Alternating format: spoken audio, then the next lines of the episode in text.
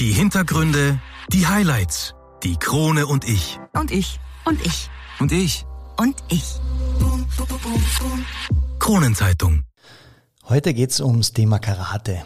Warum Karate der Weg der leeren Hand bedeutet. Auch warum die Begrüßung vor dem Kampf so wichtig ist und welche Rolle die des Meisters und die des Schülers spielt. Ebenso ist Karate bei den diesjährigen Olympischen Spielen angedacht, letztendlich aber doch nicht dabei. All das gibt's jetzt, also dranbleiben, es lohnt sich. Einwürfe. Der erste Sportpodcast der Kärntner Krone. Die Audioplattform für Leistungssport, Vereinssport, Breitensport und Gesundheitssport. Ein Podcast zum Mitreden, zum Zuhören, zum Nachmachen. So bleiben wir alle in Bewegung. Ich bin Patrick Jochum. Schön, dass du mit dabei bist.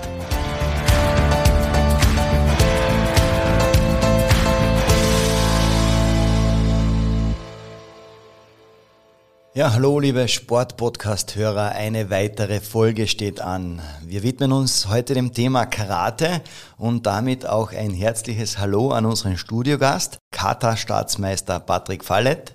Hallo, danke für die Einladung. Schön, dass du bei uns im Studio bist und die Zeit gefunden hast. Patrick, wir reden gleich über deine Sportart Karate. Man kennt das ja hauptsächlich eigentlich von Filmen wie Karate Kid oder so von Menschen, die mit bloßen Händen Ziegelsteine oder Bretter durchbrechen. Deine Sportart, was ist die Faszination? Was bedeutet dir Karate? Also durch das, dass ich Karate schon 23 Jahre betreibe, bedeutet mir es eigentlich sehr viel. Das ist quasi mein, mein halbes Leben. Die Faszination ist einfach, das ist mehr fast ein Lebensstil, nicht nur Sport. Also es ist einfach eine, eine tolle Sportart, die, glaube ich, seine zweiten sucht. Karate Do bedeutet der Weg der leeren Hand. Wurde früher meist auch nur als Karate bezeichnet und wird so genannt, da Karate meist mit leeren Händen, also ohne Waffen gekämpft wird. So die Definition ansatzweise. Wie schaut Karate bei dir aus? Äh, also ich mache ja die Disziplin Kata das ist Kata bedeutet Form, übersetzt äh, auf Deutsch. Und das heißt, das ist mehr oder weniger ein Schattenkampf. Also man kämpft ohne Gegner, sondern man zeigt eine äh, sowas wie eine Choreografie. Genau, ja? vordefinierte mhm. Choreografie aus mhm. Techniken vor. Und ja, und das Ganze symbolisiert eben einen Kampf gegen mehrere Gegner.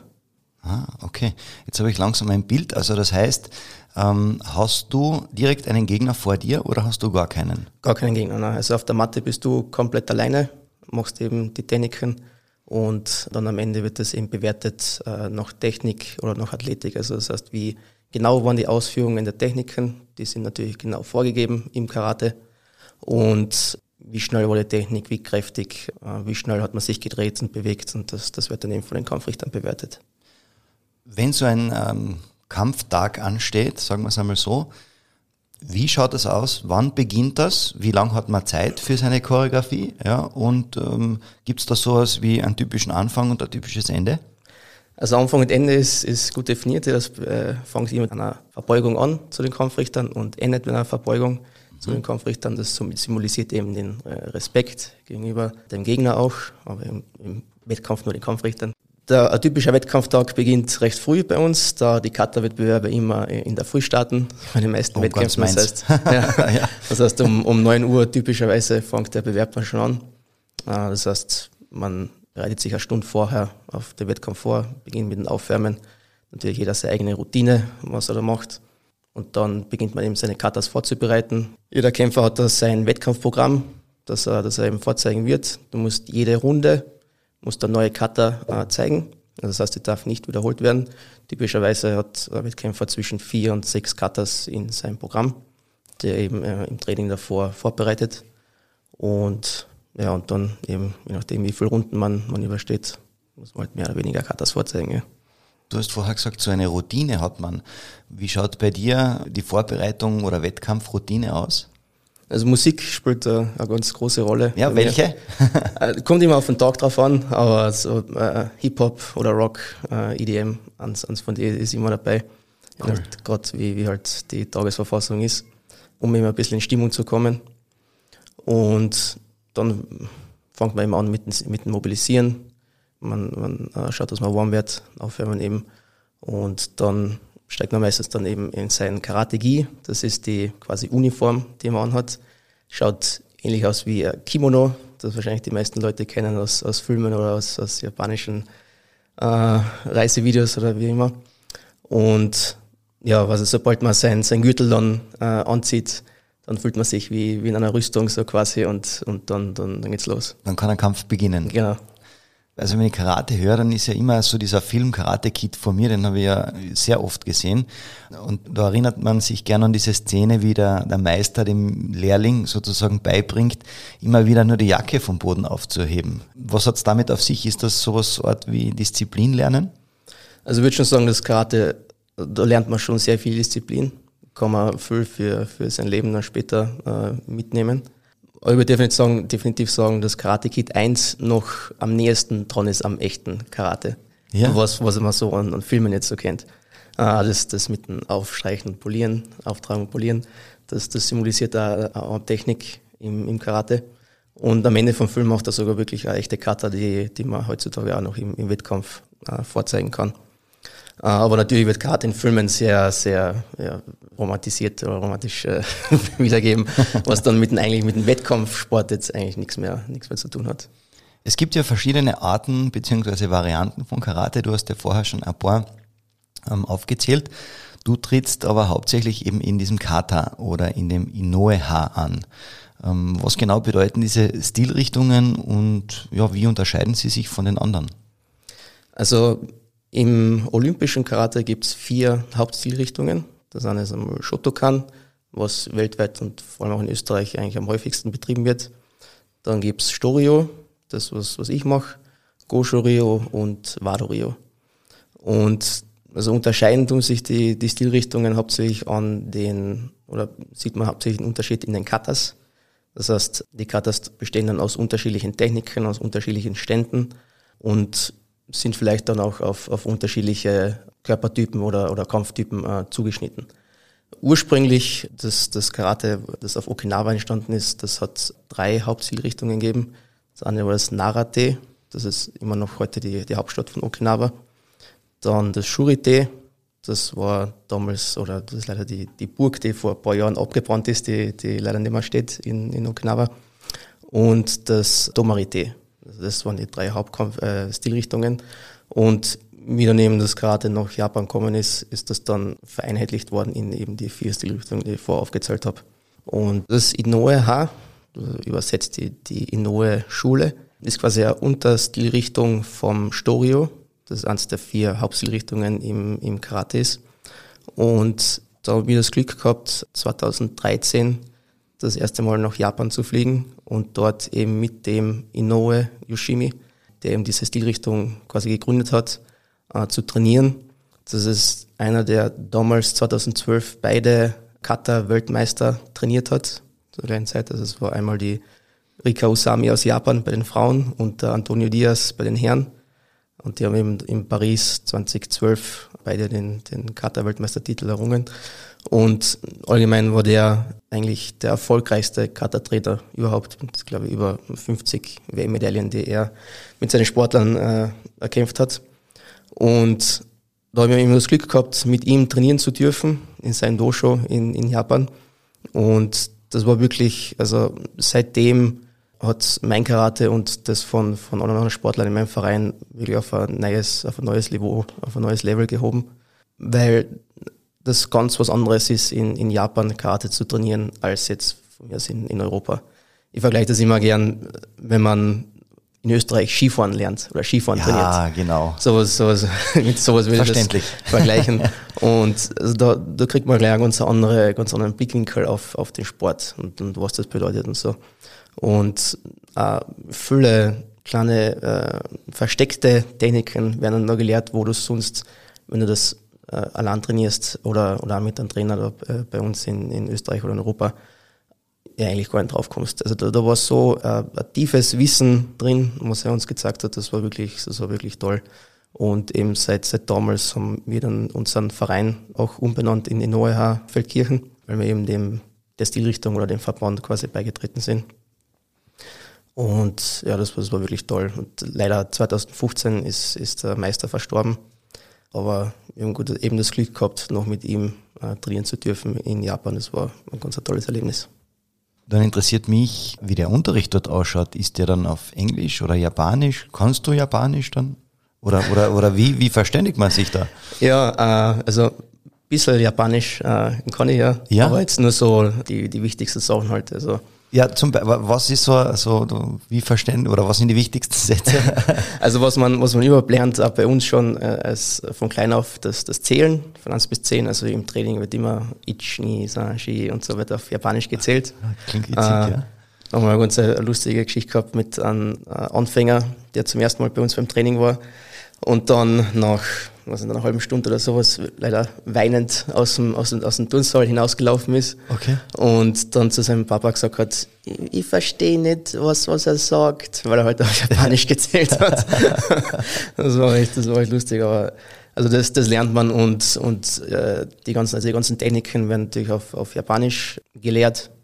Tsuki ist der Fauststoß, Geri ist der, der Kick, ein Kick und Dachi ist der Stand. Also da gibt es dann halt eben verschiedene Stände äh, im Karate. Und sonst, also wenn man in Japan trainiert, wenn man Glück hat, gibt es Trainer, die ein paar Brocken Englisch können. Und sonst verständigt man sich halt mit, mit Armen und Beinen. Also das, das geht dann schon, weil das Verständnis hat eh jeder, das das, dasselbe vom, vom Sport. Aber es ist natürlich immer, immer ein besonderes, besonderes Feeling, wenn, man, wenn man da trainiert. Ja. Was, was mir auch schon passiert ist, dass ich bei einer Kids Class, also beim Nachwuchstraining mit, mit trainieren durfte. Und das waren halt alles japanische Kinder, klar. Und dann bist du halt irgendwo hinten im Eck und probierst halt äh, den, den Kommandos zu folgen, die halt äh, der Trainer alles auf Japanisch äh, vorsagt. Also war immer ganz witzig. Ja. Aber es, es funktioniert zum Schluss eh immer. Reicht dann dein Japanisch auch, dass man dort zum Essen bestellen kann? Ja. Äh, Sag ich mal am Abend und, und, und Mal, das, das, das ja? reicht, ja, das reicht. Ja. Das, das ist eh das Wichtigste, ja, genau. Also ich hätte gern bitte eine Cola Light. Was heißt das? Kannst du das? Äh, Cola Light Hitotsu onegaishimasu. Ja, genau. Das hätte ich jetzt auch verstanden. ja. Ich hoffe, ich hoffe, es kann kein Japanisch dazu. Wir warten und sind gespannt auf die Rückmeldungen unserer Genau. eifrigen äh, Einwürfe-Zuhörer. Sagt es uns in den Kommentaren, bitte. Genau. Okay. Karate ist ja im August 2021, also heuer in Tokio, erstmals bei den Olympischen Spielen dabei, soll aber 2024 nicht mehr Teil davon sein. Ähm, warum das? Und ähm, ich sage einmal, gibt es dann eine Alternative für dich? Also zum Warum, da, da, da rätselt glaube ich die ganze Karate-Welt drüber, warum das, das, bevor es das erste Mal gezeigt wird, bei Olympia schon wieder aus dem Programm fällt. Ja. Das ist natürlich sehr, sehr schade für, für alle, vor allem für die, die jü- jüngeren Sportler, die sich mit der Aufnahme ins Programm für Tokio eigentlich schon Hoffnung gemacht haben, dass sie halt ja später auch mal den, den Traum Olympia verwirklichen können. Ja, es ist, also es ist schwer zu sagen, wa- warum oder wie und was es gelegen hat. Es ist natürlich sehr, sehr schade, dass die Entscheidung so ausgefallen ist. Wenn es jetzt dann nicht mehr Teil der Olympischen Spiele ist, äh, welche Alternative äh, gibt es da? Ich habe gehört, da gibt es auch diese World Games, bei der Karate alle vier Jahre Teil des Programms ist. Ist das vergleichbar mit Olympia? Das ist eine gute Frage. Ich war nicht bei Olympia, aber wahrscheinlich mit Olympia kann man nichts vergleichen. Das stimmt, die World Games gibt's noch und Karate bleibt auch im Programm von den European Games, was ja auch Teil vom olympischen äh, Kalender ist, sagen wir so. Aber also ich glaube, mit, mit Olympia selber kann man, kann, man das nicht, kann man das nicht wirklich vergleichen. Es ist natürlich äh, ein Ziel, wo man darauf hinarbeiten kann, aber ich glaube, vom Stellenwert her ist dann die, die Weltmeisterschaft trotzdem noch auf, auf, auf Platz eins. Also Weltmeisterschaft gibt es da noch? Gibt es sowas wie Europameisterschaft auch? Genau, Europameisterschaft gibt's ja. Die gibt's jedes Jahr und die Weltmeisterschaft werden alle zwei Jahre ausgetragen. Und zusätzlich noch einmal dann alle vier Jahre eben die World Games. Genau. 2022 werden diese World Games in Alabama ausgetragen. Äh, Wirst du dort mit deinem Kata-Team dabei sein? Hoffentlich. äh, da steht noch nichts fest. Also die Qualifikation ist ja noch ausständig. Aber das, das wäre natürlich schon, schon ein großes Ziel, ja. Diese besondere Disziplin des Karate, Kata, hat die etwas mit dem Tai Chi zu tun? Gibt es da irgendwelche Parallelen? Parallel im Sinne von, dass das beides einen Kampf symbolisieren soll, äh, definitiv. Von, von der Entstehung äh, jetzt in dem Sinne nicht. Was das unterscheidet, das Kata im Karate und das Tai Chi, also das Tai Chi hat viele fließende Bewegungen. Das fließt eine Bewegung ins andere eine. Und ist mehr so, um, um Körper und Geist in Einklang zu bringen, sage ich jetzt einmal, ohne das selber praktiziert zu haben. In, Im Karate ist es halt so, dass da wirklich, wenn man das anschaut, weiß man, okay, das ist ein Kampf, weil es sind schnelle Techniken, schnelle Bewegungen. Du siehst ungefähr, was die Technik bewirken soll. Im Tai Chi ist es halt wirklich, da geht es um, um Atmung, was im, im Karate ein wichtiger Punkt ist, aber im Tai Chi ist halt wirklich, dass du den Körper overbringst und, und dich auf die Atmung konzentrierst und, und das so machst. Ja, es gibt, im Internet gibt es halt, äh, lustige Videos, wo so Tai Chi Master dann auf MMA-Kämpfer treffen, was dann nie gut ausgeht. also, äh, aber, aber ja, also im Grunde ist es, ist es ähnlich, dass es eben beides, beide Choreografien äh, einen richtigen Kampf äh, simulieren sollen. Bevor wir jetzt noch ein bisschen äh, zu deiner Person eingehen, machen wir noch eine kurze Pause und sind dann gleich wieder zurück mit Teil 2. Also dranbleiben, es lohnt sich. Patrick, du bist ja mit sieben Jahren zum Karate gekommen und hast dann gleich im Verein angefangen.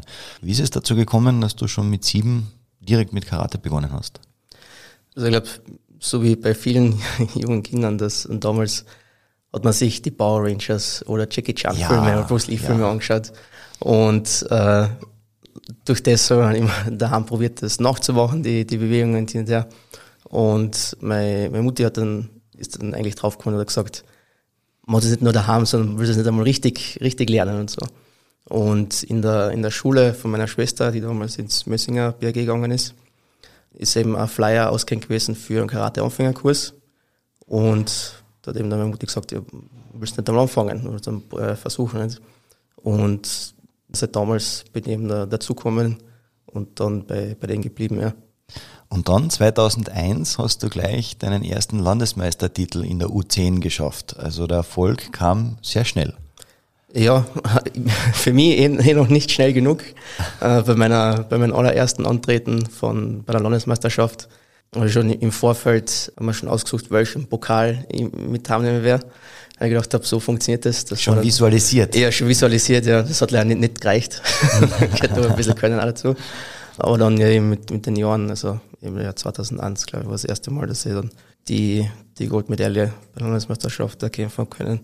Und es war mir eigentlich von, von Anfang an klar oder wichtig, dass, äh, dass ich den Sport nicht nur als Breitensport betreibe, also weil es mir halt Spaß macht, sondern eben auch, ich wollte eigentlich schon immer der Beste werden egal was also damals fängt man natürlich klein an. Landesmeisterschaft hat man nicht wirklich einen, einen, Plan, was es da eigentlich noch so alles gibt im Karate in Österreich und weltweit ja schon gar nicht. Aber das war immer ein ganz ein wichtiger Punkt und, und ich würde den Sport wahrscheinlich heute auch nicht mehr machen, wenn ich nicht da im, Leistungs, im Leistungssport äh, weiterkommen wäre. Damals als Zehnjähriger, was war das für eine Disziplin? War das aber nicht Kata, oder? Wohl war Kata, war Kata? Und, okay. und Kumite auch. Also war in, in beiden Disziplinen, dass ich da im erster Gurten ist, äh, erster Gurten bin. Wenn man natürlich anfängt mit Karate äh, in jungen Jahren, dann macht man beide Disziplinen gleich. Also ich sag nicht, nicht immer, aber in den meisten Vereinen ist das so, dass man, dass man da eben äh, mit beiden Disziplinen anfängt, um eben zu schauen, was, was passt für, für an. Also wenn man dann zu, zu den äh, Altersklassen von der, vom WKF, also das ist der Weltverband, kommt, das ist dann U16, U18, U21. Ob da sollte man sich dann auf, auf eine Disziplin eben fokussieren, entweder Kata oder Kumite. Aber davor, vor allem bei lokalen Turnieren oder nationalen Meisterschaften, da, da wird meistens beides gemacht. Ja. Der Sprung ist ja dann relativ, oder deine Karriere ist ja dann relativ schnell nach oben gegangen. Du bist ja mit 17 Jahren äh, schon im Besitz gewesen des schwarzen Gürtels und äh, warst damals sogar der jüngste Schwarzgurt Kärntens. Wieso warst du damals der Einzige in deinem Alter? Das ist eine gute Frage, ja. Alle anderen haben aufgehört. Alle anderen haben aufgehört, ja. Na, also, ich weiß nicht, vielleicht habe ich einfach das, das meiste Durch, äh, Durchhaltevermögen gehabt oder die höchste Disziplin, keine Ahnung. Das ist natürlich auch für, für jeden Karateka das, das Ziel, dass man halt einmal den schwarzen Gürtel macht, weil man es ja auch aus den Filmen kennt. Aber das ist halt dann erst, erst der Anfang, das kommt man dann eben drauf, dass, dass wenn man einen schwarzen Gürtel hat, dann fängt es eigentlich erst, erst richtig an und dass man dann erst klar geworden, dass dann erst richtig losgeht. Weil du sagst, schwarzer Gürtel, das ist ja dann äh, sozusagen die höchste Auszeichnung, darüber gibt es ja nichts mehr. Es, es, gibt zehn, es, gibt, es gibt zehn schwarze Gürtel im, im Zehn Karate. Ja, ich, nehme, ich ja. nehme alles zurück. Ich nehme alles zurück. Also momentan habe ich den, den dritten äh, schwarzen Aber eben insgesamt gibt es zehn, ja. Ah, wieder was dazu gelernt. Ja. Ähm, ich habe mir sagen lassen, Karate ist ein Sport, in dem selten gelächelt wird. Ist das eine Strategie, mit der man dem Gegner quasi mit der Mimik Angst machen will? Also ich kenne dich nicht nur ernst da sitzend, also uns, auch unsere Zuhörer, glaube ich, bekommen das mit. Aber ist das so eine Voraussetzung oder ist das eigentlich nur beim Wettkampf dann wirklich nur so? Also das ist definitiv keine Voraussetzung. Also ich glaube, das ist, klar, wenn man sich Videos oder Bilder von, von Wettkämpfen oder von Wettkämpfern im Wettkampf anschaut, dann lacht natürlich keiner, weil das ist jetzt auch kein, kein Spiel, sondern das ist halt Kampf. Jetzt auch selbst in der Disziplin Kata, wenn man da jetzt nur Schottenkampf betreibt und keinen echten Gegner vor sich hat, du musst ja trotzdem so ausschauen lassen, als, als wäre es ein richtiger Kampf. Aber ich glaube, das ist in, in jedem Sport so, egal ob das jetzt äh, Fußball ist oder den Ronaldo wird man nicht lächelnd am Spielfeld äh, sehen, wenn er, wenn er voll konzentriert ist. Erst dann, wenn er das Tor geschossen genau, hat, beziehungsweise dann, dann, bei euch, bei der Siegerehrung dann. Genau, dann, wenn man den Kampf gewonnen hat, dann, dann darf man lächeln. Dann ja. darf man lächeln, ja. genau, so soll es sein. 2011 hast du deinen ersten österreichischen Meistertitel in der U21 bekommen und dann folgten Teilnahmen an Europameisterschaft, WM und Staatsmeisterschaften. Du bist in der Weltrangliste unter den Top 100. Heißt das, du bist entweder nicht derjenige, mit dem man sich anlegen sollte, oder genau der, den man immer in seiner Nähe haben sollte? ja, eher das Letztere. Ja. Eher Letztere. Ja, Letzteres, ja. Äh, aber das, die, die Frage, die kommt natürlich immer, wenn man neuen Leuten begegnet, denen man sagt, ja, man macht Karate. Ah, okay, ja, wir wissen, du hast schon Schlägereien gehabt. Ja. ja. Hast du schon Schlägereien gehabt? das darf ich da jetzt nicht sagen. Ja. Nein, also so, so ist es nicht. Also sicher, wenn es wahrscheinlich hart auf Fahrt kommt, dann kann man sich natürlich schon verteidigen, aber das ist eben auch das, das Karate. Und das symbolisiert da jede einzelne Kata, die man macht im Wettkampf. Jede Kata beginnt mit einer Verteidigungstechnik. Also das heißt, man, man ist nie der, der Angreifer, sondern der Verteidiger und dann, also das, das symbolisiert da eben, eben da schon, ja. Verändert das eigentlich äh, die, die Persönlichkeit, wenn man so etwas weiß, dass man die Macht und die Kenntnisse hat, äh, dass man jemanden wirklich ja, wehtun kann? Also ich muss sagen, es ist nicht so, dass ich jeden Tag aufwache und denke, boah, also die Welt, pass auf, pass auf. aber, aber natürlich, ich glaube, also wenn man Sport im Allgemeinen betreibt, macht das natürlich was mit seiner Persönlichkeit, dass man sicheres Auftreten hat, in der Schule hat man vielleicht weniger Stress, wenn man jetzt eine Präsentation machen muss oder, oder was auch immer nicht. Also im Sport im Allgemeinen, glaube ich, ist, ist da eine ganz wichtige Schule. Bringt mich zum Thema, das uns in den Podcasts immer wieder beschäftigt, ähm, das Thema Verletzungen. Karate ist sicherlich auch ein Sport, in dem es immer wieder zu Verletzungen kommt. Hast du schon selbst eine äh, Verletzung gehabt, mit der du ja, zu kämpfen hattest? Ja, also ganz blöd war das äh, kurz vor der Weltmeisterschaft, vor der Heim-WM 2016. Da ist zwei Wochen vor der Meisterschaft mir im linken Zeigefinger das Band gerissen. Das war mehr oder weniger ein, ein Eigenverschulden im, im, Training. Beim, beim Anzug hängen geblieben und dann ist den Finger in die falsche Richtung gebogen. Oh. Und dann hast du halt zwei Wochen vor der, vor der Weltmeisterschaft dann eine Schiene drauf und dann musst du schauen, wie du, wie du dann wieder teilnehmen kannst. Nicht?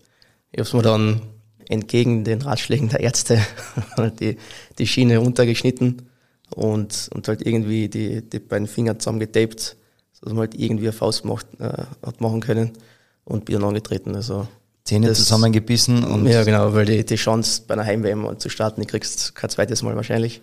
Und dann, ja, dann muss man die Zähne zusammenbeißen. Das, das zweite war vor drei oder vier Jahren äh, ein Riss in, in der Leiste wie das passiert ist, keine Ahnung. Auf, auf einmal dann im Training hat es auf einmal einen, also ganz einen Orgenschmerz gegeben. Und dann halt auch noch mal bei einem, bei einem Turnier angetreten, weil der vorne zum Arzt gehen wollte, weil ich dachte, was, was ist, wenn du nicht, nicht mitfahren kannst. Und dann danach hat er gesagt, ja, da ist, da ist was gerissen, jetzt musst du mal Ruhe geben. War ein bisschen, bisschen blöd, weil das genau in der äh, EM-Quali-Phase war damals. Aber Gott sei Dank, die Physiotherapie, die ich damals gehabt habe, die hat wirklich gut, gut hingehauen und dann bis zur EM hat es dann gepasst und ich habe dann keine starten. Ja, Verletzungen sind sehr negativ behaftet und ähm, ja auch das nächste sehr traurige Thema, das ich anschneiden möchte, war, du hast 2017 einen Kollegen verloren, dem es direkt nach dem Training sehr schlecht ging. Was ist da passiert? Ja, es war ganz, ganz merkwürdig eigentlich nicht. Also wir haben uns im fürs Kata-Team, eben für die Europameisterschaft vorbereitet. Und wir haben auf einen Tag trainiert und dann nach dem Training gesagt, ja, passt, treffen wir uns morgen wieder. Und dann hat seine Schwester am Abend schon, schon uns geschrieben in die Gruppe, dass, dass er nicht, äh, nicht mehr teilnehmen kann morgen, äh, weil es ihm so schlecht geht. Und dann am Tag drauf war ihm dann die, die Nachricht, ja, es, es, er ist verstorben. Also es war irgendwie das, äh, das was, was angeboren glaube ich, war das, dass die, die Hirnflüssigkeit nicht mehr übers Rückenmark hat können ablaufen. Quasi das, das Gehirn hat gegen die Schädeldecke gedrückt und dann hat es eben einen, einen Stau gegeben und dann war es halt aus, ja, also es war natürlich, wie, wie jeder äh, äh, denken kann, das ist ein ziemlich großer Schock für uns alle, ja. Ich glaube, er war ja auch ein persönlicher Freund, guter Freund von dir, oder? Wie ist Klar, das, ja. wenn man so einen mitten im Leben stehenden äh, Freund und Kollegen verliert? Ja, das kann, kann man nicht beschreiben. Das ist, ich bin äh, zehn Jahre, glaube ich, im, im gleichen Verein äh, gekämpft und eben im Team wahnsinnig, also allgemein im, im Wettkampf wahnsinnig große Erfolge zusammen gefeiert immer. Und das schweißt natürlich zusammen, wenn man zusammen durch Höhen und Tiefen durchgeht. Und ja. Tragisch und äh, ja, wünscht man sich natürlich nicht, dass man sowas miterlebt. Ja, aus Rückschlägen wird man immer wieder stärker, man steht wieder auf. Das ist, glaube ich, das, was in jeder Sportart das Wichtigste ist. Kommen wir vielleicht äh, zu diesem Jahr im Jänner. Gab es in Salzburg ja ein sogenanntes Ländermatch zwischen Deutschland und Österreich, das Österreich gewonnen hat. Jawohl. Ich habe gelesen, dass du auch dort am Start warst und äh, auch mit der Kata-Disziplin. Genau, ja. Ich war da einer von zwei Startern für Österreich. Der zweite war der Hannes Köstenbaumer aus, aus meinem Verein. Also wir haben da Österreich dürfen repräsentieren nach einer langen Corona-Pause. Das war natürlich ganz was Besonderes, dass da und Gott sei Dank äh, ist sich das dann im Jänner ausgegangen, dass man das, das Turnier hat können austragen, weil es war eigentlich schon für den Oktober 2020 äh, angedacht gewesen. Und dann ist aber wieder die zweite Welle gekommen und, und mhm. jeder, wie das war. Deswegen hat sich das dann verschoben und aber das war wirklich ein ganz, ganz ein tolles Erlebnis, da teilzunehmen. Das war, hat sich angefühlt wie, als, als, als wenn man das erste Mal wieder auf, auf der Matte stehen wird. Also war mehr nervös als, als, vor, als vor allen anderen Turnieren. Aber es war, es war lässiger mit, dem, mit den deutschen Kollegen da wieder die, die neuen Meisterschaften wieder zu beginnen. Ich finde das sehr sympathisch, dass du sagst, die deutschen Kollegen. Ähm, wenn man Deutschland und Österreich, das ist ja eigentlich immer eine Rivalität, egal in welcher ähm, Sportart. Spürt man die auch ähm, beim Karate? Ja, definitiv, ja. Also das, ich glaube, das egal was für Sportart ist, gegen einen großen Bruder zu, zu gewinnen, ist natürlich immer was, was ganz Besonderes, ja. Aber natürlich außerhalb vom Wettkampf sind es Kollegen so wie, so wie alle anderen. Ja. Sehr schön definiert.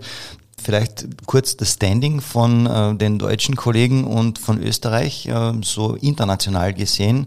Ist da auch Deutschland, hat da Deutschland die Nase vorne vor Österreich? Also wenn man die, die einzelnen Disziplinen vielleicht anschaut, dann wahrscheinlich schon in, in manchen, also nicht in allen Gewichtsklassen oder in Kumite oder in, in der Kata. Aber sagen wir jetzt, wenn man die, die Starter bei Olympia jetzt anschaut, hat Deutschland ich, vier, vier Starter dabei. Äh, also die sind schon in den letzten Jahren äh, haben sie einen großen Auf, Aufschwung gehabt. Aber es, es, variiert natürlich immer. Also es hat da schon äh, Europameisterschaften gegeben, wo wir vorne waren äh, und die Deutschen Kammerlehrle gemacht haben. Also es ist immer ein guter Kampf zwischen, zwischen den beiden Ländern. Ne. Und man muss sagen, äh, so wie auch dieses Jahr beim Fußball, Österreich und Deutschland auf Augenhöhe, Ja. beide in der gleichen Genau, ja. ausgestiegen. genau, so ist es. Bringt uns zu Teil 3 zum Thema Ausbildung und das Ganze gibt's dann wieder nach einer kurzen Pause. Also dranbleiben, es lohnt sich. Ja, zurück mit Teil 3. Wir beschäftigen uns jetzt mit dem Thema Ausbildung. Bringt mich zur allerersten Frage. Wenn ich als äh, alter Hase 37 oder beziehungsweise mein Kind genauso gut in Karate werden möchte wie der Patrick, wo kann ich in Kärnten Karate lernen, beziehungsweise wo gibt's da die Anlaufstellen? Also in Kärnten gibt's neun Vereine, die Karate äh, machen. Also die beiden größten Breitensportvereine, die gibt's in, in Klagenfurt und in Wolfsberg. Das ist einmal ein ganz ein guter Platz, um, um zu starten. Um reinzuschnuppern? Um reinzuschnuppern, genau.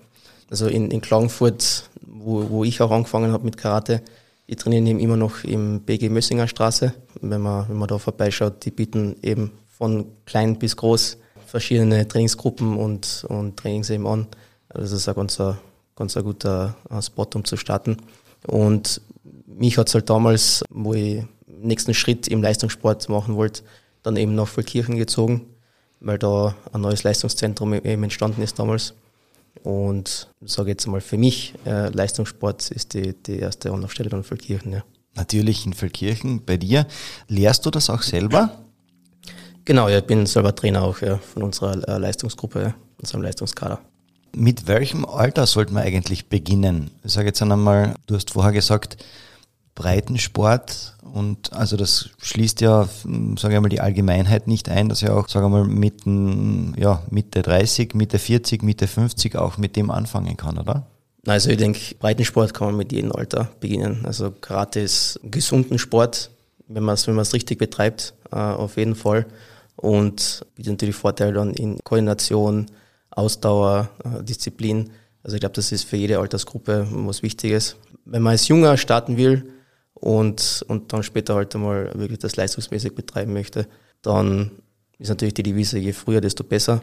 Und das variiert halt auch immer bei Kindern, je nachdem, wie ernst sie das nehmen, wie, wie aufmerksam sie das Ganze betreiben oder vor allem, wie viel von sich selber sie das, das wollen, nicht nur die Eltern.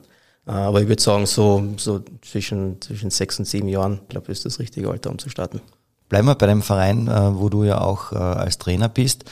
Ähm, in der Ausbildung gibt es so diesen Begriff Meister und Schüler und die haben da einen klar definierten Platz und auch Stellenwert.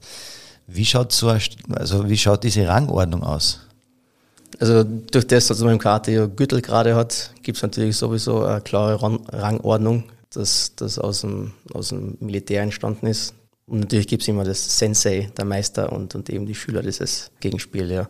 Also, was man mitbringen sollte, aber ich glaube, das ist auch wieder in jeder Sportart so, dass man seinen Trainer oder Meister halt Respekt entgegenbringt oder halt darauf vertraut, dass der, der Meister dann weiß, was für ein Schüler das Richtige ist.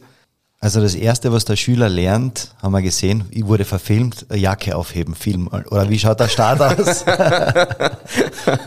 ja, wenn die Jacke am Boden fällt, dann muss man sie aufheben, ja, auf jeden Fall. Wenn der Gürtel am Boden fällt, dann ist es noch kritischer. Ja. Das, also Gürtel, wie man den Gürtel richtig bindet, das ist eines der ersten Dinge, die man, die man als, als kleiner Schüler lernt. Ja damit das alles, alles passend, alles richtig ausschaut. Ist ja am Anfang gar nicht so leicht, so wenn man äh, Karate-Gi, also die Uniform das erste Mal äh, anzieht, welche Seite über welche drüber kommt, wo man da die, die Knoten äh, zusammenbinden muss und wieder, wie der Gürtel auszuschauen hat. Also das ist immer, das war damals ganz spannend, wo, wo ich angefangen habe und dann das erste Mal wirklich dann richtig selber den Gürtel habe binden können. Was lernt man noch so in den ersten Einheiten? Also man startet, je nach, ist auch von Verein zu Verein unterschiedlich, wie sie das Training aufbauen. Aber ich glaube, wenn man koordinativ, also so spielerisch äh, Sachen lernt, ist das, glaube ich, ganz wichtig, weil es eben im Karate ja Sport ist, wo der ganze Körper äh, dabei ist. Also du musst äh, Hände und Füße unabhängig voneinander bewegen können. Und also ich sage jetzt mal, beim, bei Leichtathletik, du musst entweder laufen und dann ist es vorbei. Okay. Fußball ist auch leicht zu verstehen, das Runde muss ins Eckige. Aber im, im, Karate ist es halt schwierig, vor allem für, für Kinder, die, die neu anfangen, da mal wirklich vom Kopf her das zu begreifen, was, was da eigentlich alles dahinter steckt. Und ich glaube, das ist, glaube ich, ganz, ganz wichtig, wenn man das irgendwie spielerisch schafft, da die Kinder in, in das, in das Rennen zu bringen. Hör daraus, dass ihr sehr viel polysportiv quasi mit den Kindern macht. Genau, ja. Du hast vorher schon angesprochen, die die Gürtel, welche Rolle spielen die? Das ist so ein, ein Grad, den man sich verdienen kann.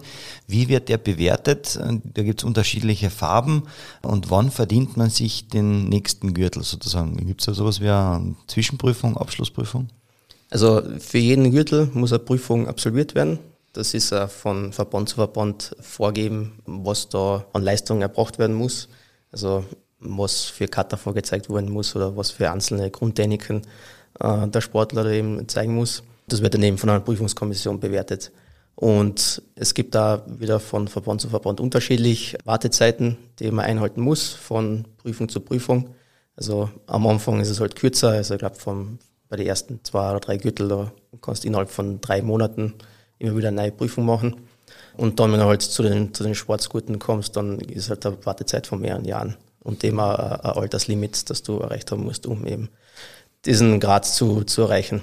Und so an sich, die Graduierungsstufen ist natürlich eine große Motivation für die Kinder, um eben dabei zu bleiben, weil du hast wirklich dann immer für dich selber siehst du, wo du stehst und, und, und weißt, okay, ich muss das und das können, dann steige ich den nächsten Grad auf und so weiter und so fort. Und das ist eben, wenn man anfängt im Breitensport, ist es, glaube ich, ganz, ganz eine tolle Variante, um eben die, die Kinder bei Laune zu halten und, und dabei zu halten. Und dann, wenn man halt dann später das wettkampfmäßig betreibt, dann verliert es natürlich ein bisschen an, an Bedeutung, weil man halt dann natürlich die, die Wettkampferfolge sehen will. Und im Wettkampf hat man den Gürtel, hat man nur einen blauen oder einen roten Gürtel um. Also für die Kinder ist es natürlich immer, immer ganz was Tolles, dann bei der Prüfung den einen Gürtel zu kriegen. Bringt mich zur Kostenfrage, inwieweit oder, oder ist Karate kostspielig eigentlich? Also am Anfang nicht, nicht wirklich. Also man hat die, den Vereinsbeitrag, den Mitgliedsbeitrag, den man halt zahlen muss. Jede Prüfung hat natürlich sein, sein Prüfungsgeld, das man bezahlen muss. Äh, da ist dann meistens halt auch schon ein neuer Gürtel dann dabei. Aber sonst sagen wir eher wenig, wenig kostspielig. Also wenn man es dann wettkampfmäßig betreibt, so ein, ein neuer Karate-Gi, der kostet so mit 200 Euro, was mir jetzt auch nicht klappt, weil es auch nur Baumwolle so Aber also von dem her ist es vielleicht ein bisschen kostspielig, aber Übersch ist, ist überschaubar. überschaubar, genau. Okay, sehr gut. Vielleicht noch einmal ein kurzer Schwenk zu deiner sportlichen Karriere. Wenn du so ein bisschen bis dato zurückblickst, was war denn so deine persönlichen Highlights oder das persönliche Highlight? Mein persönliches Highlight war äh, der fünfte Platz bei der EM 2016 in Frankreich, wo wir im, im Kata-Team eben im Kampf um Platz drei und die Bronzemedaille gekämpft haben. Zum Schluss ist dann nur der fünfte Platz geworden, aber das war ein wahnsinnig tolles Erlebnis da. Das war eine, eine riesige Arena und schon in der Früh waren Tausende von Zuschauern in der Halle was für Karate jetzt nicht selbstverständlich ist, weil wir doch mm, ja, um jeden einzelnen Zuschauer kämpfen müssen normal. Aber Im das, wahrsten Sinne des Wortes. ja, genau, ja. aber das, das war damals wirklich ein, ein, tolles Erlebnis und vor allem, dass man das eben mit, mit meinen Freunden zusammen, also im Team zusammen erlebt hat, das war, war, war ganz was so Spezielles. Ja. Bringt uns jetzt ja zur letzten Kategorie und zwar zu den fünf Spitzen der Krone. Kannst du damit etwas anfangen, lieber Patrick? Habe ich mich nicht informiert, leider. Also, okay. Kein Problem. Ist ein sogenannter Word-Rap und ich sage dir ganz kurz ähm, so eine Entweder-Oder-Frage, beziehungsweise du vollendest den Satz mit einer kurzen Begründung. Okay, du bist bereit? Alles klar. Okay, wir starten. Karate als Sport ist für mich Lebenseinstellung. Warum? Äh, erstens, weil ich schon so lange mache äh, und das wirklich ein großer Teil meines Lebens äh, geworden ist und ja, eigentlich mein Leben noch nach dem ausgerichtet ist. Einmal in meinem Leben möchte ich Weltmeister werden. Ja, verständlich, da frage ich gar nicht nach dem Warum. mein Lebensmotto ist Impossible is not a fact, it's an opinion. Diese Schlagzeile möchte ich gerne einmal über mich lesen. Sportler von Patrick Fallet äh, gewinnt den Weltmeistertitel. Sehr cool. Das möchte ich den Zuhörern noch sagen. Äh, also als erstes möchte ich mal für die Unterstützung von meiner Familie bedanken, die mich damals äh, eben zum Sport gebracht hat. Mein Papa und mein Opa, die mich immer von und zum Training geführt haben. Weil ohne, ohne dem kannst du das ja nicht machen als, als, als Kind. Also ich glaube, die Eltern, die Familie ist da ganz ein großer Teil für, für jeden Nachwuchssportler. Dann natürlich auch Kärntensport, dem ich seit, seit einigen Jahren finanziell unterstützen und ja, also wenn man irgendwas braucht, eine Trainingshalle oder sonst irgendwas, sind sie immer da und, und helfen, es wo es geht. Sonst kann ich sagen, äh, fangt mit dem Karate an, äh, an, alle, an alle Jungen und auch äh, Junggebliebenen. Es ist, es ist eine tolle Sportart, die den ganzen Körper fördert und fordert und auch den Geist. Also das, das ist ganz was Tolles. Und dann möchte ich noch bedanken noch für die Einladung zum Podcast äh, um eben da mein, mein Sportart da äh, vorstellen zu können. Sehr, sehr gerne. Wir sagen äh, danke, lieber Patrick, dass du dir die Zeit genommen hast, uns da wirklich Rede und Antwort zu stehen und uns deine Sportart näher zu bringen. Dankeschön. Danke auch. danke. Ja, dann bleibt mir eigentlich nur noch zu sagen, ja, was uns in der nächsten Folge erwartet. Nächste Woche gibt es wieder mal eine Spezialfolge. Wir widmen uns noch einmal dem Thema Kindersport im Speziellen dem Kelag Plus Club Sommercamp. Dabei haben die Kinder die Möglichkeit, die Sportarten Fußball, Beachvolleyball, Schwimmen und Leichtathletik auszuprobieren. Als Gäste dürfen wir bei uns im Krone Studio Veranstalter Richard Urang und Werner Beach von der Kelag begrüßen. Solltest du Einwürfe zu einem der Podcasts haben oder der Meinung sein, dass eben genau deine Sportart die richtige für unseren Sportpodcast ist, dann kontaktiert mich auf meinen Social Media Kanälen, abonniert meine Facebook-Seite Einwürfe, der Sportpodcast der Kärntner Krone oder folgt mir auf Instagram unter einwürfe.patrickjochum oder einfach einmal eine E-Mail schreiben an einwürfe.kronenzeitung.at. Ich freue mich natürlich immer, wenn ihr meinen Podcast abonniert und teilt. Also bitte gerne ein Like da lassen und ja, erzählt es natürlich auch gern eurer Familie und euren Freunden. Ich sage danke fürs Zuhören und wir hören uns. Boom, boom, boom,